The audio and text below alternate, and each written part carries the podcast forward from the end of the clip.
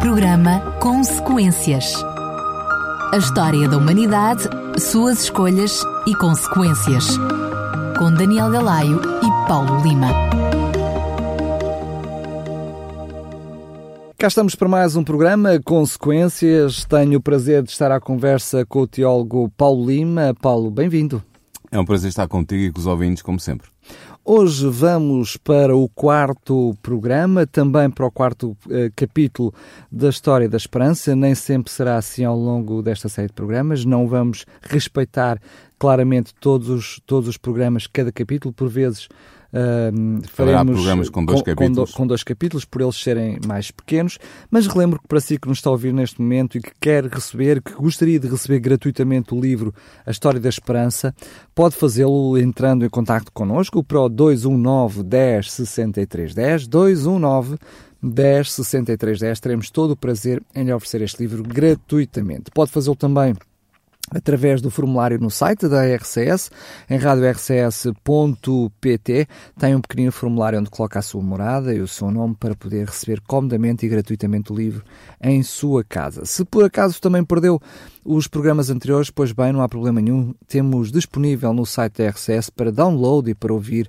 no próprio site todos os programas em podcast, desde o primeiro, que foi a introdução e a explicação deste, do que é o livro e da sua autora, e depois aquilo que seria o programa ao longo uh, destes diferentes capítulos que vamos estar aqui ao seu lado.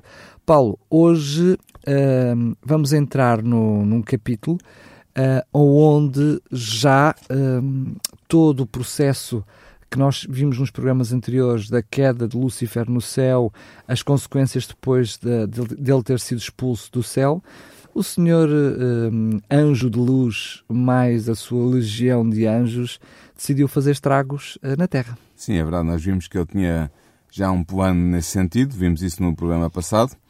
Uh, e este programa vai ser sobre o capítulo 4, como tu disseste, que tem por título Tentação e Queda, que está baseado em Gênesis 3, mas está baseado também na informação que o Espírito Santo deixou por bem dar através de visão à sua serva Evan White, autora deste livro.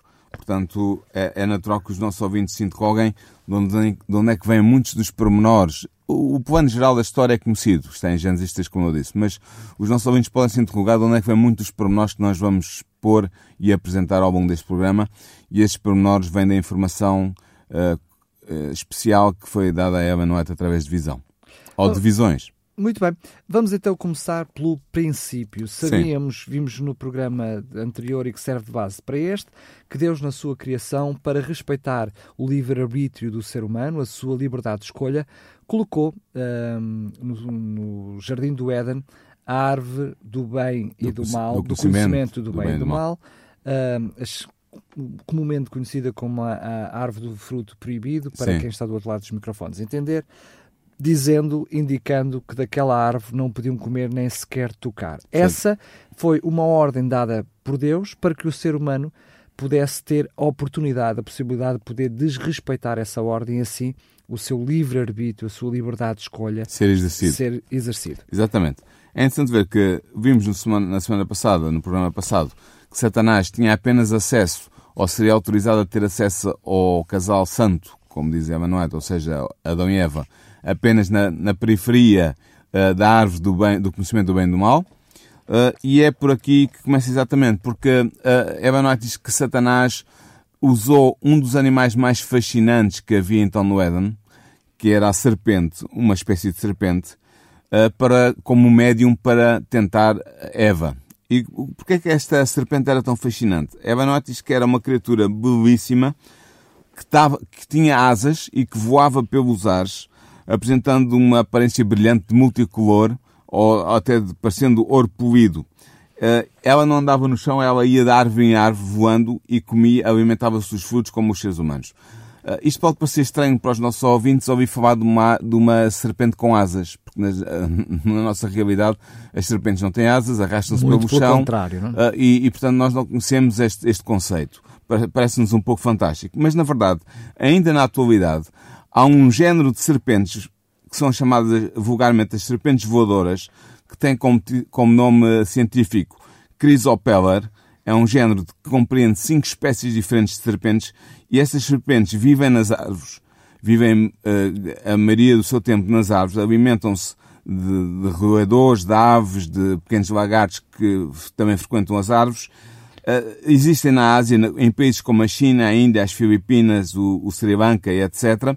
Uh, e elas são serpentes voadoras porquê? Porque apesar de elas não terem asas, elas conseguem, elas usam, usam uh, a maneira de, de de, dobrar o corpo de forma a poderem voar de árvore em árvore. Ou seja, elas eh, com a forma como dobram o, o corpo, corpo impulsionam como saltos uhum. e depois vão zigue-zagueando zigue no ar, planando. planando. Não é que tenham, como tu dizes, asas. Já não tem asas. Mas isso mas faz-nos é... pensar que fazia sentido que houvesse na origem uma espécie de, de, de, de serpentes que tivesse realmente asas e que estas, estas serpentes Chrysopeller fossem, tivessem uh, conservado o hábito dessa serpente original de viver nas árvores e de voar. Muito bem. Mas não é só isso. Há outros dados interessantes sobre as serpentes voadoras. Força, força, força. Claro que sim, claro que sim. dos nossos ouvintes. Na mitologia de muitos povos aparece esta ideia da serpente voadora, da serpente com asas. Eu vou dar só apenas um exemplo, senão seria fastidioso. Mas na, na mitologia asteca há um deus que inicialmente era, que era o deus do vento e da sabedoria, nota aqui a questão, é o deus da sabedoria, que é representado por uma serpente emplumada alada, portanto com asas, uma serpente com plumas e com asas. Esse deus chama-se Quetzalcoatl. Inicialmente era, não era representado só para a serpente, era a própria serpente com asas e, e com penas, mas depois com a evolução da, da religião asteca foi representado sob a figura humana, mas manteve o símbolo da serpente emplumada. E Quetzalcoatl, em língua asteca, quer dizer exatamente isso, serpente emplumada. Portanto, é interessante ver que, hum, na sua forma originária, este Deus era a serpente emplumada dotada de asas. E tal como era verdade na mitologia asteca, pelo menos a partir do primeiro século da nossa era, eh, é verdade noutras mitologias em que a serpente surge ou, ou dotada de asas, ou também muitas vezes não sem asas, mas como o símbolo da sabedoria. E não é por acaso que Quetzalcoatl é também o deus da sabedoria azteca. Muito bem. Vamos então. Portanto, isto para dizer que o, o que Emmanuel diz de haver uma serpente com asas na origem, na origem uh, que estava no, no Jardim do Éden uh, pode, pode, ter sido, pode ecoar nas mitologias e na existência desta próprio tipo de serpente que eu referi as, serpentes voadoras ou a serpente Chrysopeller. Bem, em primeiro lugar, perceber que Satanás não se transformou numa serpente, ele não era uma serpente, sabemos não. que ele era um anjo de luz Sim. e apenas incorporou essa serpente, podemos fez uh, entrou na serpente, entrou na assim, serpente como médium Exatamente. para poder falar através, é através da serpente. Mas para isso foi preciso que Eva chegasse perto daquele Sim. Cal. O que, é, o que a senhora diz que Satanás, quando tomou posse da serpente uh, e a colocou uh, a colocou na árvore do, do conhecimento do bem e do mal, começou a comer vagarosamente um fruto. E Eva, que se tinha separado do marido por razões que nós não sabemos, uh, uh, só se apercebeu do facto que estava perto da árvore quando olhou e viu a árvore do conhecimento do bem e do mal à frente dela e a serpente na árvore a comer o, o fruto. Só que ela disse, ela não se assustou muito porque ela pensou que tinha sabedoria e forças suficientes e discernimento e inteligência suficiente para resistir muito bem ao mal e para distinguir entre o mal e o bem. Até e, portanto, porque ela estava muito avisada por parte Tinha sido Deus, avisada por Deus, pelos anjos, o da próprio marido. De Satanás. Exatamente, eles estavam a par de tudo e tinham sido avisados que haveria um inimigo que iria tentar tudo para os desviar do caminho de Deus. Portanto, eles sabiam disso. Mas ela sentiu que estava ali em segurança. Segura de si mesmo. Estava segura de si mesmo. Então ela, quando reparou no, no fruto e na árvore do fruto proibido, ela indagou por que razão é que seria que Deus tinha proibido que ele, Eva e o marido uh, o comessem ou lhe tocassem. Mas, e esta foi faz, a oportunidade de Satanás. Faz todo o sentido, porque imaginemos esta realidade. Deus diz claramente que quem comesse daquele fruto, até que quem lhe tocasse, certamente morreria. Portanto, nós encontramos isso no texto bíblico. Exatamente. Uh, o que neste momento Eva se depara é que está ali um ser que é uma serpente que está a comer tranquilamente do, do, do, fruto. do, fruto. e não está a morrer. E além disso tem outra, outra, outra questão, é que a serpente fala com ela. Mas isso, esse momento vem a seguir. Vem a seguir, é, mas é logo a seguir mesmo. É porque quando ela começou a olhar para a serpente a comer o fruto e viu a árvore, A serpente, ou seja, Satanás usando a serpente, disse-lhe: É assim que Deus disse: Não comereis de toda a árvore do jardim. E a senhora diz que Eva ficou assustada de ouvir uma serpente falar. Mas ficou, e ficou espantada porque ela sabia muito bem que Deus não tinha dado à serpente o poder da fala. Mas a curiosidade de Eva foi despertada para aquela situação. E não lhe ocorreu naquela altura que aquele pudesse ser o tal inimigo caído que tinham avisado para ter cuidado, que estivesse a usar a serpente como médium, como instrumento seu, como fantoche, digamos assim, para comunicar com Eva. E realmente quem, era Satanás quem estava a falar e não a serpente. Mas Eva estava encantada com aquela, com aquela visão que ela estava a ter, com aquela, aquela manifestação da serpente, então entrou em debate com a serpente. Começou a conversar com a, com a serpente e respondeu-lhe, como está escrito, do fruto da árvore que está no meio do jardim, disse Deus, não comereis dele, nem nele tocareis, para que não morrais. Então a serpente retorquiu, como está em Gênesis 3, versículos 2 a 5, certamente não morrereis, porque Deus sabe que no dia em que dele comerdes, se abrirão os vossos olhos e sereis como Deus, sabendo o bem e o mal. Deixa-me só fazer aqui esta, esta observação. Uh, Satanás, uh, não só com Eva, mas também connosco hoje, sabe perfeitamente como chegar ao nosso coração e como nos tentar e como nos desviar do caminho de Deus. E é curioso que Satanás vai pegar exatamente na segurança com que Eva vinha e estava naquele momento a olhar para a árvore, Sim. porque ele faz uma acusação a Deus, Exatamente. uh, que, como se Deus dissesse que ela, eles não podiam comer de nenhuma árvore, Hum. e Eva, segura de si, fez, entrou em, em, em diálogo com o inimigo, algo que nunca deveria ter feito, Sim. mas fê-lo com toda a propriedade porque queria defender Deus. Disse, Exatamente. Estás errado. Ela quis defender Deus. Estás isto, errado. isto é uma lição para nós. porque Muitas vezes nós queremos defender Deus e Deus não precisa que nós o defendamos. Ele pode se defender sozinho, muito bem. E muito melhor do que nós alguma vez o possamos defender. Mas foi sobretudo, exatamente isso. sobretudo diante de Satanás. Exatamente. Nunca, nunca, nunca agir- e agiremos com as mesmas armas. Não é? Claro. Mas o que a ideia que Satanás queria passar para Eva era que, ao comerem da árvore proibida, o casal receberia uma espécie nobre e mais nova, uma espécie nova, mais nobre de conhecimento do que tinham alcançado até então. Ah, e isto é sempre a sua estratégia. Quer levar os homens a desobedecer aos mandamentos de Deus e depois fá-los acreditar que, que estão a entrar num maravilhoso campo de saber, que vão ficar melhores, mais inteligentes, mais sábios, mais capazes. A verdade é que não era vontade de Deus que o casal humano tivesse conhecimento do que era o mal. Deus não queria que eles, que eles conhecessem isso. Deus tinha-lhes dado... Isso iria trazer o- o sofrimento, dor, Exatamente. aí fora, não é? Deus tinha-lhes dado o conhecimento integral do que era o bem, mas não queria que eles conhecessem o que era mal.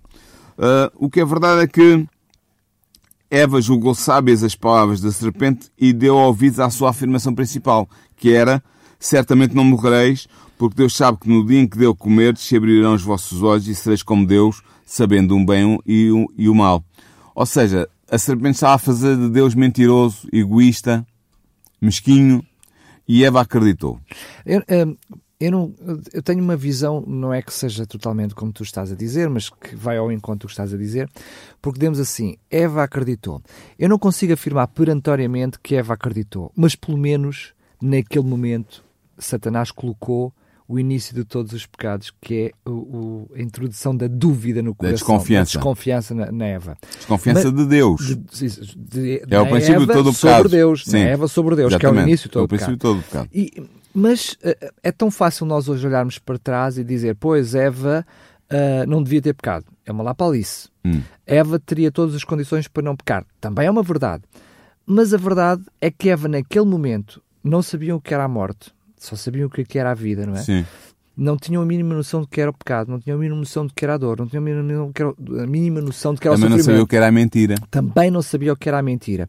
E naquele momento ela está a ver um, Um ser deslumbrante. deslumbrante a falar, portanto, com os... Lembramos que aquela é a árvore do conhecimento do bem e do mal. Portanto, certamente aquele, aquela serpente Ela pensou que o fruto- já estava a É, ter efeitos, O fruto resultados do fruto. serpente, sim. E depois vemos uma coisa eh, extraordinária. É que realmente aquele ser não está morto.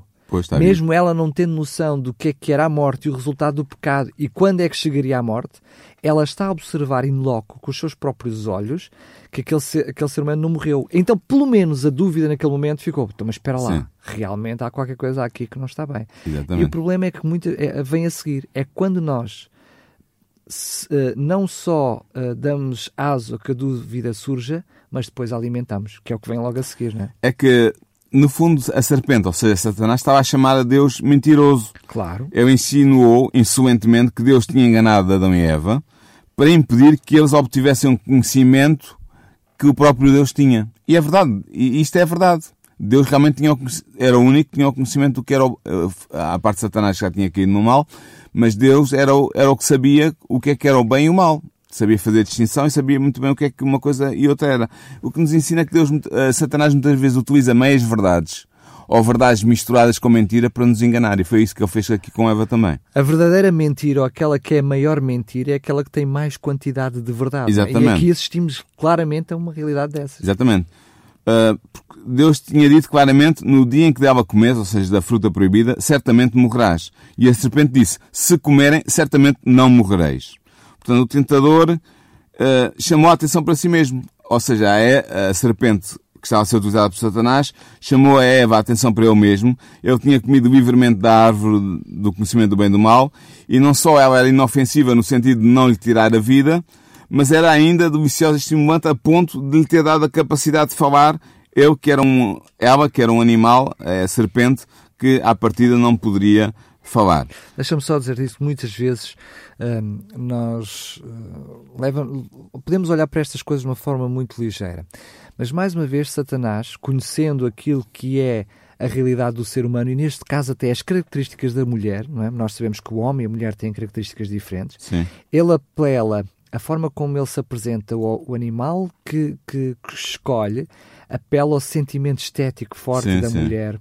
Depois cria a curiosidade, não é? Sabemos que o ser humano é curioso, mas as mulheres em si mesmo têm um, um, uma dose de curiosidade maior. maior, não é? Ele faz as perguntas levantando sempre questões, criando curiosidade na, na, na Eva. E depois uma razão causa e efeito de, bom, de, de, de, raciocínio lógico em que ela, aquilo que está a ser dito pela, pela, serpente. pela serpente condiz com tudo aquilo que ela está a assistir. Que ela está, a ver. ver é? Exatamente.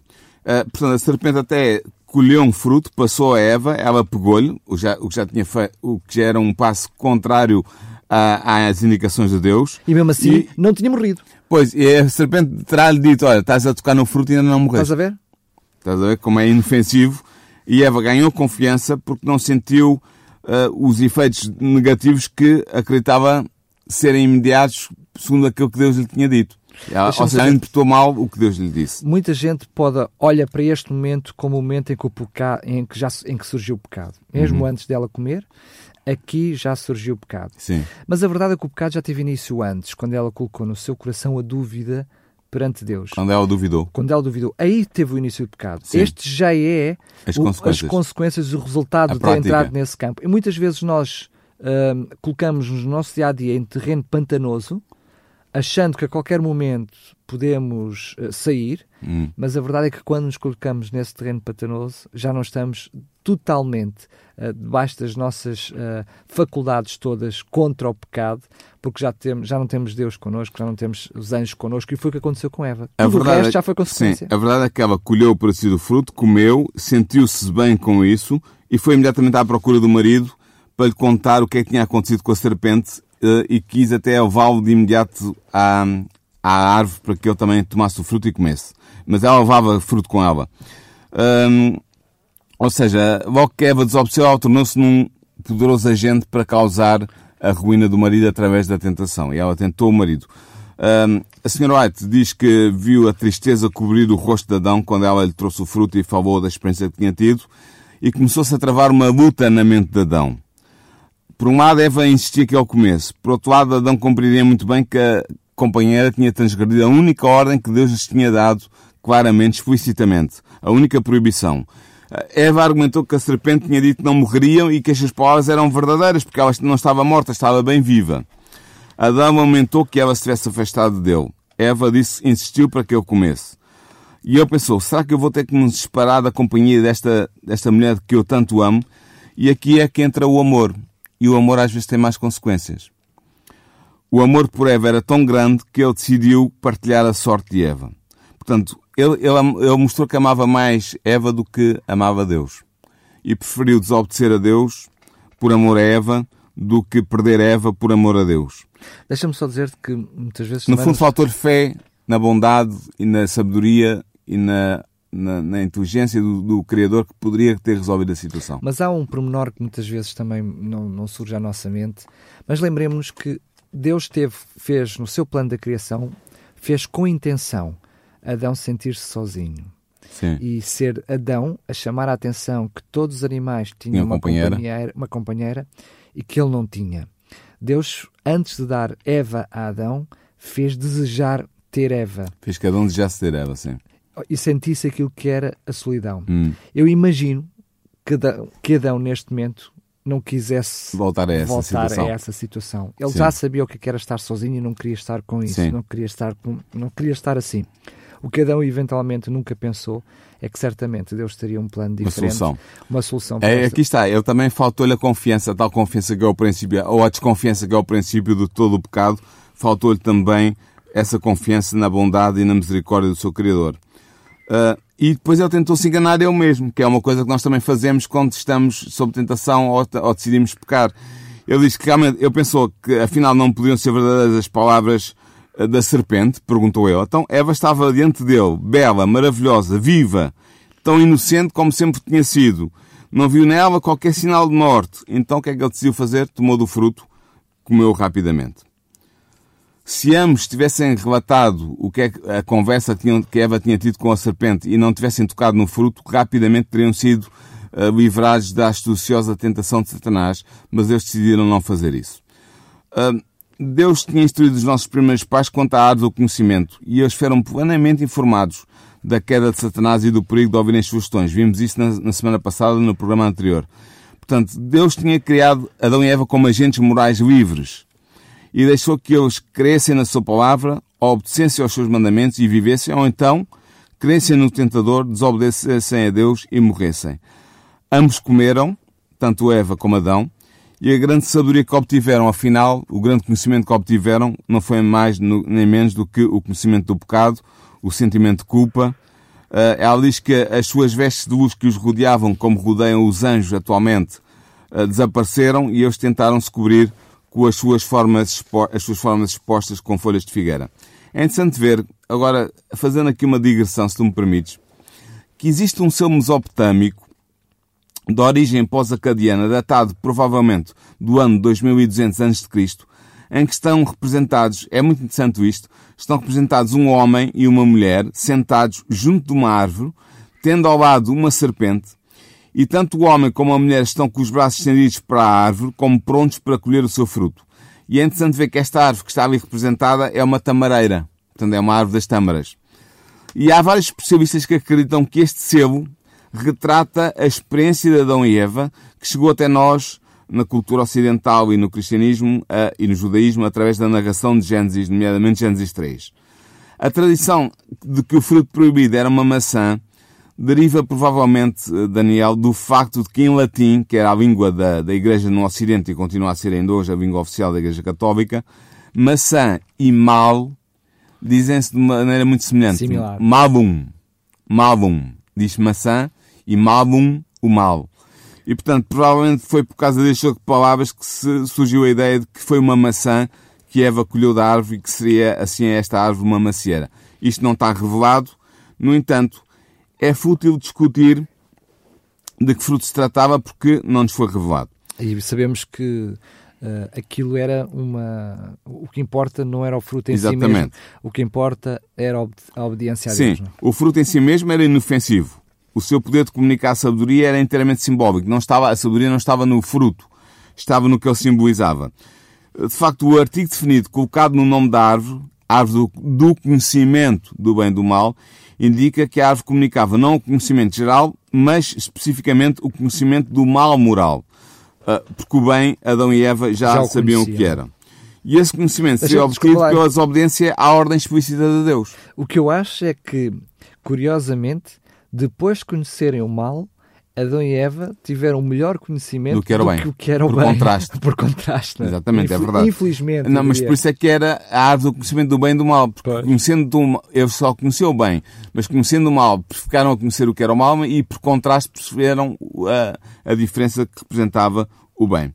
Mas o o que esta árvore no jardim mostrava, como tu já disseste, eu também já disse, eh, era que o homem era um agente moral livre, que ele podia obedecer ou desobedecer a Deus, e a escolha era inteiramente dele. E a ordem explícita de Deus para que o homem não comesse daquele fruto destinava-se a testar a lealdade e a obediência a Deus. Enquanto ser moral, o homem tinha a lei de Deus escrita na consciência, mas de modo a explicitar os princípios daquela lei, aplicando-a numa situação real, foi dada ao homem a ordem de não comer do fruto daquela árvore. Nota Daniel que o facto de Deus ter reservado para si apenas uma árvore entre todas as árvores do jardim e do planeta mostra a sua generosidade para com o homem e o desígnio divino de fazer da árvore o conhecimento do bem e do mal um símbolo e uma prova da lealdade do homem. Ao comer o fruto, Adão e Eva infringiram vários mandamentos da lei moral de Deus. Isto é muito interessante. Não sei se já pensaste alguma vez nisto ou se os nossos ouvintes já refletiram sobre isto. Eles começaram por cobiçar o fruto que não lhes pertencia, ou seja, infringiram o décimo mandamento da lei moral de Deus, o decálogo dos dez mandamentos. Depois roubaram, porque ao apropriarem-se de alguma coisa que não era Deus, estavam a roubar. Foi o oitavo mandamento que foi posto em causa. E depois colocaram a serpente, ou melhor, Satanás que estava a agir através da serpente, no lugar de Deus, acreditando mais na serpente do que no que Deus lhes tinha dito. Ou seja, infringiram o primeiro mandamento, fazendo de Deus um, pondo Deus em segundo lugar e pondo um, outra, um outro ser à frente como o seu Deus, confiando mais nesse ser do que no seu Criador. Por exemplo, quando falamos em não terás outros deuses diante de mim, Exatamente. eh, os deuses não estamos a falar não, não estamos a falar apenas e só de deuses, quer, quer sejam eh, mitos, quer sejam eh, Estátuas. estátuas, seja lá o que for, Sim. mas podem ser objetos, podem ser pessoas, pode ser tudo o que for. E aqui tivemos um amigo muito especial que parece que lhes deu conselhos melhores do que aqueles que Deus dava. Não é? Exatamente. E eles puseram essa amiga à frente, À de frente Deus. do próprio Deus. Portanto, deram, foram, infringiram o primeiro mandamento da bem moral de Deus. A proibição de comer do fruto da árvore do bem e do mal era acompanhada de uma severa punição em caso de transgressão. Essa punição era a morte. O pronunciamento divino, no dia em que dela comer, certamente morrerás, ou seja, literalmente, se nós traduzirmos o hebreu, literalmente diz morrendo morrerás, significa que no dia da transgressão seria pronunciada a sentença de morte. O que isto quer dizer o quê? Quer dizer que o homem passaria do estado de imortalidade condicional para o estado de mortalidade incondicional. E que essa morte seria um processo continuado, ou seja, Exatamente. a partir daquele momento eles passariam a entrar num processo de iam morrendo cada Exatamente. dia. não é? É isto que está implícito O no envelhecer divino. Não era a morte imediata, mas é que eles iriam começar a morrer a partir que- daquele O momento. envelhecimento que nós Sim. não Exato. conseguimos nos livrar dele. Exatamente. Deus requeria uma coisa muito simples, que o homem fizesse uma escolha de princípio. Ele devia aceitar a vontade de Deus e sujeitar-se a ela com a plena de confiança de que tal seria bom para si, ou então, por outro lado, podia livremente separar-se de Deus e tornar-se independente dele. Mas esta separação da fonte da vida teria inevitavelmente a morte, porque quando nós nos separamos de Deus, que é a fonte de vida, nós estamos a separar-nos da vida e, portanto, estamos a incorrer na morte. E esta era a escolha que Adão era chamado a fazer, e essa é ainda hoje a escolha que nós somos chamados a fazer. E o sofrimento e a morte são ainda hoje os resultados assegurados da livre escolha do homem em optar pela rebelião contra Deus. Mas voltemos ao nosso relato ah, sobre a liberdade de escolha do homem e sobre todo este processo de engano em que a serpente lançou a humanidade. Ela foi enganada pela serpente, em vez de querer e confiar em Deus, ela de maneira vil desconfiou da bondade de Deus e acalentou as palavras de Satanás. Depois da transgressão, Adão ah, fez o mesmo, mas rapidamente o pensamento da sua transgressão o encheu do terror. Ou seja, eles começaram a perceber que alguma coisa não estava bem. Eles começaram a ter uma intuição de pecado, um sentimento de culpa que os atormentava. O doce amor, a paz, o feliz e bem-aventurado contentamento que tinham desfrutado até então foi-lhes completamente retirado. Eles não tinham estado vestidos, mas estavam rodeados de luz como os anjos, e essa luz que os envolvia desapareceu. Ah, então eles foram à procura, é aquele sinal, aquele fenó- ahm, famoso passo das Escrituras em que eles colheram folhas de figueira e fizeram para si aventais para se cobrirem. Uh, eles tinham agora o seu crime diante de si.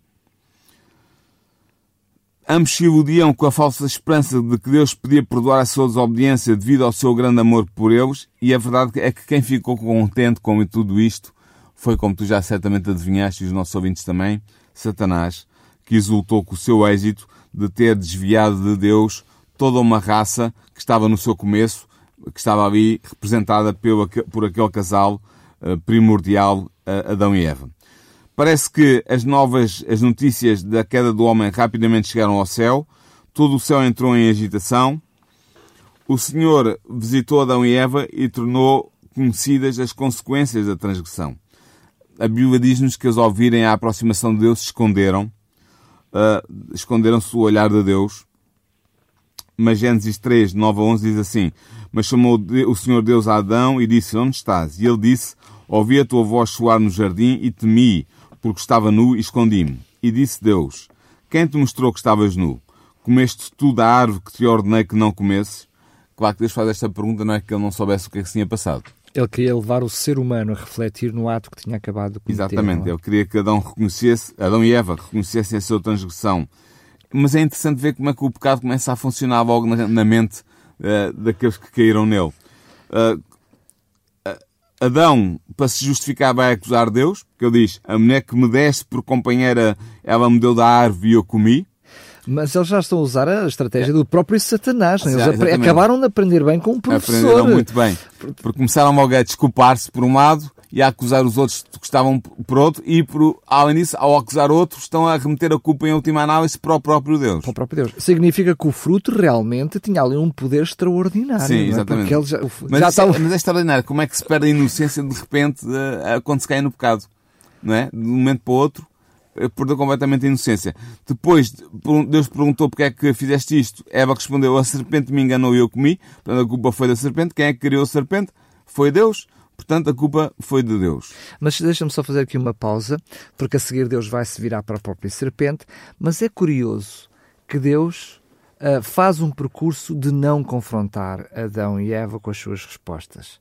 Deus opta, fez uma pergunta, Adão e Eva acabam por acusá-lo de uma forma uh, indireta. indireta, mas estão a acusá-lo, mas Deus esse sim não entra em tentação de se tentar defender. Hum. Continua o seu percurso e agora vira-se para, para, para, a serpente. Exatamente. Em Gênesis 3.14 estão uh, registradas as palavras que Deus dirigiu à serpente, que diz, por quando fizeste isto, maldita serás mais que toda a besta e mais que todos os animais do campo, sob o teu vento andarás e pó comerás todos os dias da tua vida. Vemos aqui que ela passará a andar sob o vento, portanto, rastejando, o que significaria que iria perder as suas asas, uh, que é o que acontece com as serpentes atuais, que não têm asas, como todos nós sabemos, apesar de haver aquela espécie de serpente que eu disse no início do programa, que consegue voar. Mas continua a não ter asas. De, de árvore em árvore, continua a voar, mas não tem não, asas. Não tem asas. Adão é disse... curioso como. Diz isto. Não sei se alguma vez alguém pensou nisto, mas é curioso como. Hum, aparentemente, parece que Deus, Deus, um Deus de amor, condena eu diria, a, a maldição de deixar de ser um animal majestoso as cobras como se elas tivessem tido culpa do próprio Satanás ter entrado delas. Aqui não há uma punição de Deus para com as cobras. Uh, imagino que, que, a cobra não teria capacidade de resistir à, à, à capacidade médium de Satanás, mas o facto uh, de Deus ter feito isso é para que nós hoje, sempre que víssemos uma cobra, nos lembrássemos. Nos lembrássemos não é por acaso que uh, os seres humanos, a, grande, a, esmagadora maioria dos seres humanos tem uma aversão natural às cobras, às cobras mesmo se elas não forem venenosas e forem umas, umas cobras pequenas, mas nós não gostamos de cobras, é verdade, e isto vem daqui desta experiência. Depois Deus disse a Adão, por quanto deste ouvidos à voz da tua mulher e comeste da árvore de que te ordem dizendo não comerás dela, maldita é a terra por causa de ti, com dor comerás dela todos os dias da tua vida, espinhos e cardos também te produzirá, e comerás a erva do campo. No suor do teu rosto comerás o teu pão, até que tornes à terra, porque dela foste tomado. Portanto, és pó, e em pó te tornarás. Gênesis 3, 17 a 19. Portanto, Deus amaldiçoou a terra por causa do pecado de Adão e de Eva, por terem comido do, do, da árvore do conhecimento do, do bem e do mal. Uh, e depois disse claramente a Adão que queria trabalhar o sol que com dor comerás dela, ou seja, da terra, todos os dias da tua vida. Deixa-me só dizer isto que muitas vezes as pessoas, quando olham para esse texto bíblico, dá a sensação que Deus chegou a lugar aqui, ainda por cima porque tu usaste a palavra, porque é a palavra que vem no texto de maldição, que Deus naquele momento usou dos seus poderes e disse, vai, cai aqui uma maldição sobre a terra e fez algum poder especial e transformou a terra naquilo que é hoje. A verdade é que Deus não precisou de fazer nada naquele momento porque foi o próprio homem e Eva que o fizeram introduzindo o pecado uh, na humanidade. Sim, Deus permitiu que a, a, natureza Aquilo era desregulada, era as desregulada seguisse o seu curso. Seguisse o seu curso. Portanto, Deus, uh, Deus deixou de regular, manter a regulação da natureza como ela estava originalmente criada e ela naturalmente degenerou. Com certeza, mas é, é só para esclarecer, por exemplo, Adão e Eva sentiram que estavam nus antes eh, de Deus amaldiçoar o, o homem, a mulher Sim. e a terra. Portanto, o que Deus estava a dizer é que por causa da vossa atitude, por causa da vossa escolha, lembramos, usaram Sim. o seu livre-arbítrio para isso, tudo no planeta Terra uh, vai estar sujeito ao pecado, porque uma, uma, é interessante, nós não vamos falar sobre isso neste capítulo, mas mais à frente vamos falar sobre isso nos capítulos mais à frente, mas é que Satanás, com aquele ato, tornou-se ele o Senhor da Terra Sim. que não Deus. Exatamente. E, portanto, tudo aquilo que tinha a ver até com a própria natureza, que estava debaixo da ordem divina, debaixo da lógica, da harmonia divina, Sim. deixou de o estar. Exatamente. E, portanto, não é Deus que vai colocar a maldade uh, uh, no corpo de Eva para que ela sofresse, para que a terra degenerasse, é o próprio Satanás, agora como Senhor deste mundo, que faz com que o mal aconteça e Deus apenas está a lamentar. Oh, Deus, ao se afastar de manter e preservar a ordem criada neste planeta originalmente, que era originalmente muito boa, uh, vai permitir que haja uma degenerescência natural do, claro. dos seres vivos de todos os tipos, vegetais, animais, uh, e até das condições climatéricas e outras do, do, do planeta, e portanto a partir daí vai, vai começar a imperar o egoísmo e nós vemos hoje o egoísmo nos seres vivos mais, mais básicos. Portanto, o princípio do egoísmo é o princípio que, que rege uh, uh, uh, os ecossistemas terrestres. Mas Deus diz claramente que eles teriam que perder o seu lar edénico, seriam expulsos do paraíso, que não era seguro que eles permanecessem no jardim do Éden. Porquê? Para que no seu estado pecaminoso não pudessem ter acesso à árvore da vida e perpetuassem assim uma vida de pecado. Uh, Além disso, se eles não tinham preservado a sua integridade enquanto viviam num estado de santifício e inocência, num estado de culpa consciente, teriam muito menos poder para permanecer firmes e leais a Deus. Sendo que, deixa-me só fazer uma pausa, nós já falámos nisso num dos programas anteriores, mas aqui é mais pertinente ainda voltarmos a falar sobre isso. A questão da árvore, do, do, fruto da vida, era de tal maneira importante e, portanto, percebemos que a, a até, eh, eu diria, a eternidade do, do, do homem, de Adão e Eva, do ser humano, do homem, Sim.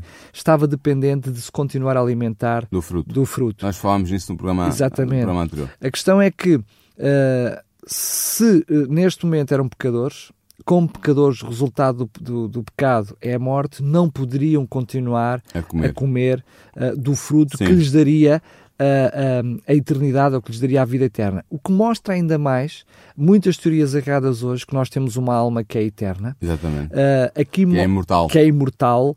Aqui mostra claramente que um, não há nada de imortal. Não, não há nada de imortal. Não. Mesmo antes do pecado, a imortalidade de Adão e Eva estava sujeita à continuidade de comerem da árvore. Da Estava sujeita a duas coisas que respeitassem, respeitassem em obediência à, à, ordem de não comer do fruto da árvore do, do, conhecimento do bem e do mal e que, por outro lado, comessem positivamente do fruto da árvore da vida.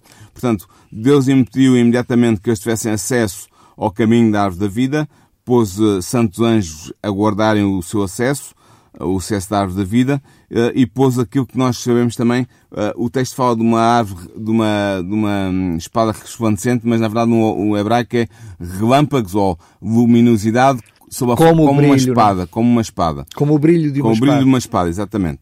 E portanto, esse brilho era certamente a Shekinah, como eu disse, tive a oportunidade de dizer no programa anterior, uh, em que raios de luz, com aparências de espadas flamejantes, andavam de um lado para o outro, guardando o caminho da, da árvore da vida. E pronto, e este é o fim deste capítulo, o quarto capítulo do livro História da Esperança. Espero que tenha sido interessante para os nossos ouvintes. Uh, e posso, se tu quiseres, anunciar já o que é que vai acontecer na próxima semana. Pois bem, biblicamente sabemos o que é que vem logo a seguir, não é?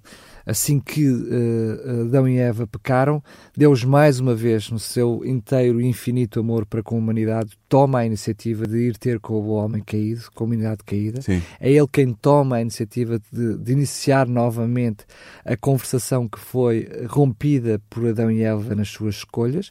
E, mais uma vez, para além de lhes dar a conhecer aquilo que seria o resultado da sua transgressão, a seguir vai anunciar aquilo que é os planos de Deus para voltar a restituir os laços entre o céu e a humanidade. É? Exatamente. É? Vamos abordar, portanto, o capítulo 5 do livro História da Esperança, que tem por título O Plano da Salvação. Vamos ver como é que esse plano surgiu na mente de Deus uh, e quais seriam os seus efeitos uh, a curto e a médio e a longo prazo. Muito bem, para si que nos está a ouvir e que gostaria de receber gratuitamente o livro História da Esperança, precisamente o livro que lhe vai trazendo estes pormenores que partilhamos consigo aqui aos microfones, entre em contato connosco. Temos todo o prazer em lhe oferecer este livro, é totalmente gratuito, é através do 219 10 63 10, 219 10 63 10. Pode fazer também por SMS para os contactos do, de, de SMS, que é o 933, depois duas vezes a nossa frequência, 912 912 912, portanto é 933 912 912 e pode ainda solicitar o livro no site da RCS em um, uh, eh, radiorcs.pt e depois no separador História da Esperança, portanto com a capa do livro, basta clicar aí, colocar os seus dados para que possa receber gratuitamente o livro em sua casa. Lembrar ainda e também que este programa ficará disponível em podcast em radiorcs.pt e que pode ouvir também os programas anteriores para que não perca pitada daquilo que lhe vamos dizendo e daquilo que são os capítulos anteriores que já partilhamos consigo. Agora sim, Paulo, mais uma vez, um abraço e até ao próximo programa. Um abraço até ao próximo programa. Programa Consequências. A história da humanidade, suas escolhas e consequências. Com Daniel Galaio e Paulo Lima.